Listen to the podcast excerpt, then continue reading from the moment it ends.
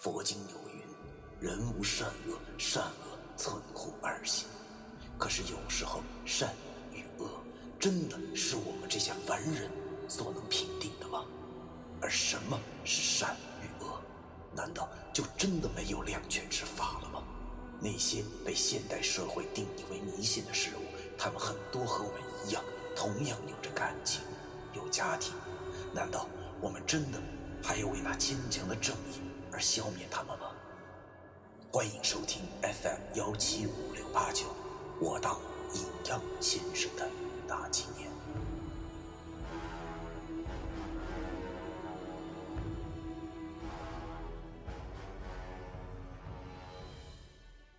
第二百零七章：天道不绝。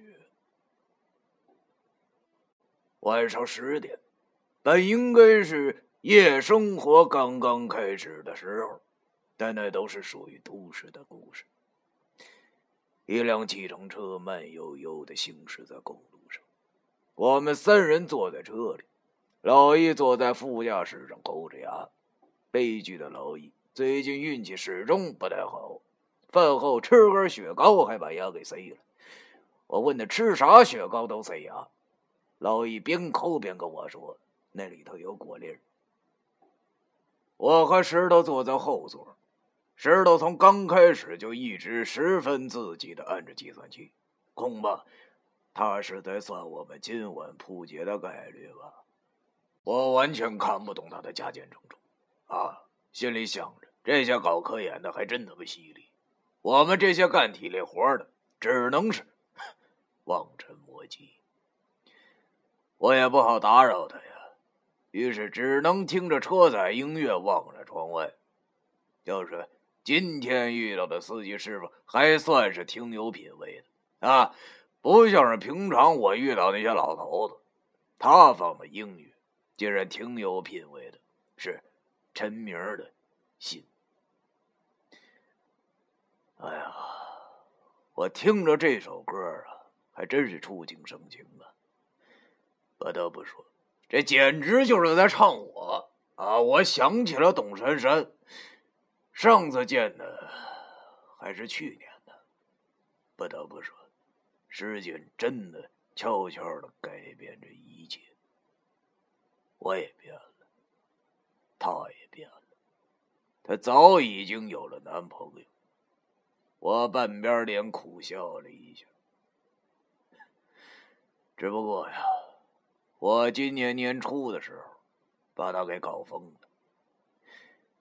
命运这道漩涡把我们都卷了进去，再也出不来了。五秒钟之后，我左脸的苦笑消失，右脸的胭脂苦笑又出现了。老易边抠牙边跟那出租车司机聊天那司机笑着对我们说：“哎，我说哥几个，这大半夜的去荒郊野岭干什么去？不是说起来最近社会不太平哎，这亏的是你们人多，你知道吗？要不然我都不敢拉你们。”这话一听我都有点愣了，不是这话让他说的好像是说反了吧？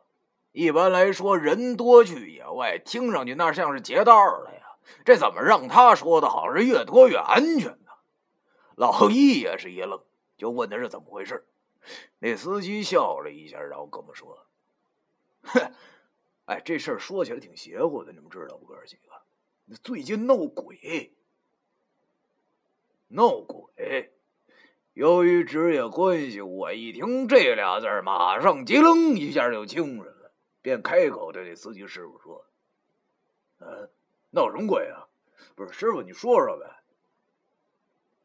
要说出租车司机都能干，现在打开了话匣子，他便止不住了，这么说道：“嗨，那就是闹鬼呗。那在我们车队里，那传的老邪乎了。那已经有不少人都遇着了。那大半夜的鬼打车，吓死人了。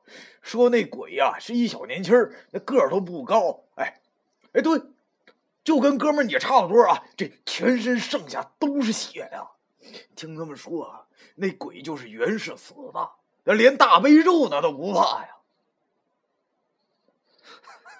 我露出了尴尬的表情，这怎么越听越像是在说我呢？我苦笑了一下，没有再说话。看来这以讹传讹的力量真是够强大的。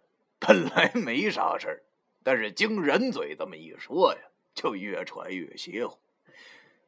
想想那些平常我们听过的灵异故事，那多半都是这么来的吧。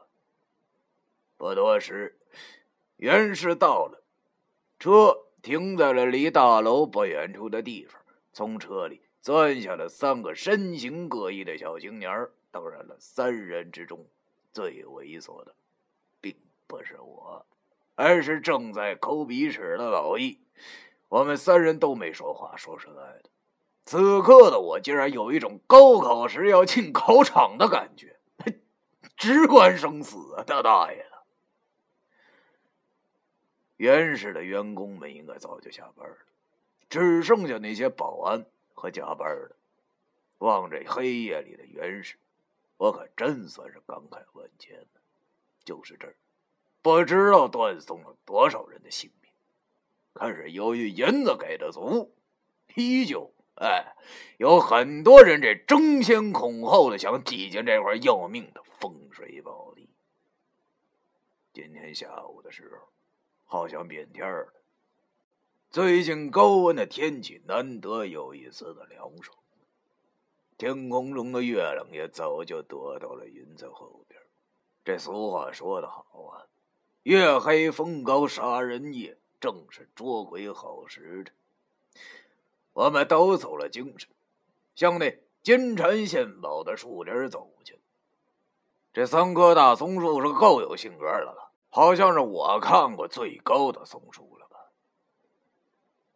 由于时间还早，我们便坐在这大松树下休息。石觉明放下了计算器，让我叹了口气，对我和老爷说道。哎，不行，依旧算不出来，也不知道是为了什么。我听石觉明这么说，便问他：“哎，石头，你说这事儿要是算不出来，多半是因为什么？”石觉明想了想，然后跟我们说：“多半是因为天道不绝吧。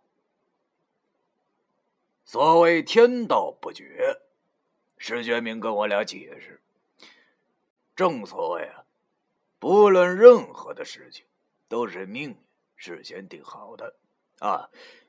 即使你觉着已经有了战胜了命运的感觉，也是不真实的，因为这便是万物的根本，无法逃脱。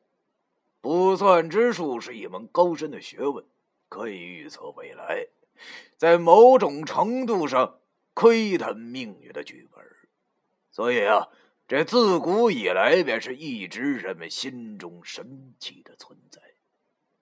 如果把天道形容成是一台机器的话，天道不绝，便是这台机器做选择的时候，在这个阶段内，就算是有再高深的卜算之术，也算不出来的结果。哎呀！看来我们今晚还真挺有闹的了。我苦笑了一下，从兜里掏出了烟，递给了老易一根，给石觉明，他没要。我跟石觉明说道：“别算了，石头，爱咋咋地吧。那反正都到这一步了，你留着点脑袋，一会儿算那啥的啊。”石觉明点了点头。当然了，我们也不能就这么傻等。我花了些时间来观察这附近的地形，啊，这三棵大松树后还有一大片树林看不见边际。如果那猫老太太来的话，多半就会从那儿现身。要知道，虽然袁没有钱，有的都有点不要脸，但是要让能藏个怪物而不被人发现，却挺难的。毕竟。这不是那脑残小说，有钱人都跟超人似的，那不可能。也就是说，那个猫老太太现在就藏身于那片森林之中，就是不知道一会儿那老袁到底是想明着跟我们搞，还是暗地里下死手，照上次老袁高调亮相的表现来说，应该不会背地里玩阴的，而且好像玩阴的也不符合他这凄凉重命的风格。以防万一，啊，老易和我早早的就做了准备。我自从上次七台河回来，就明白了一个道理，那就是搬砖破砸死多少少林寺和尚。片刀砍倒武当山道士，而且高端武器完胜搬砖片刀。那个袁梅虽然可能不屑于用阴招，但是我们可以用啊。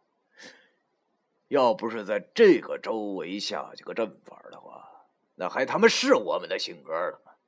空瓶决斗，靠，那是骗傻子的。老易早就想到了这一点了。他的背包永远要比我的大。只见他哗啦啦的把包中的东西都倒了出来，啊，马宗宪、雷皮木、小蓝灯，什么什么什么什么，一应俱全。我也拿出了背包中那些符咒，我俩相视阴阴的对笑了一下，然后便在周围布上了各种阵法。这玩意儿就跟那买地雷似的。那反正也不花钱，那就整呗，是吧？自从上次七台河回来之后，我就领教到了我这符咒的强大了。于是我早早的就画好了这个卷舌提灯的这个阵符，在我认为那个猫老太太必踩的地方布下了。在我布阵的时候，老易在石头的帮助下也算出了这个具体的这种各种方位，然后他也就不跟那老袁没见外了。什么这个震雷金钟啊，求鬼换凶门呐，离火葬坟呐，反正能用的他妈都用上了。末了还在这个震雷金钟阵里，尖刀朝上插了把水果刀。看来这老小子是真下狠心了。我也没闲着，我从包中啊拿出了那一沓老三样来。先把护体符分给了他俩，毕竟这玩意儿虽然没啥力道，但是关键时候也能保命。正所谓聊胜于无嘛，对不对？然后我又把二十多张这个甲午玉清波煞符，像是撒纸钱一样围着我们仨撒了一圈哎，不得不说，这他妈真是逼到份上了，我已经武装到了牙齿。做完这一系列的动作以后，老易就往石头开了眼。没办法，不知道等会儿怎么回事呢？保险最重要。然后我和老易也把眼睛给开了，还是开了眼以后舒服。黑暗中的事物都能看得差不离。看了下时间，十一点多了，跟袁梅定单挑的时间是十二点。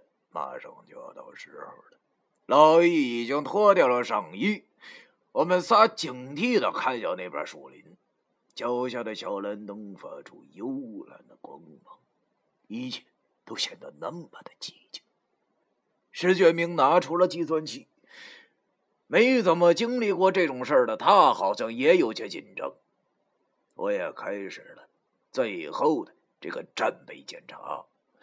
左手拎着铜钱剑，啊，手臂上已经画好了这个剑指符。右手呢，由于有两种仙骨，所以不用服装，一切都没有问题。我心里想着，这个没有风的夜晚就要真正的开始了。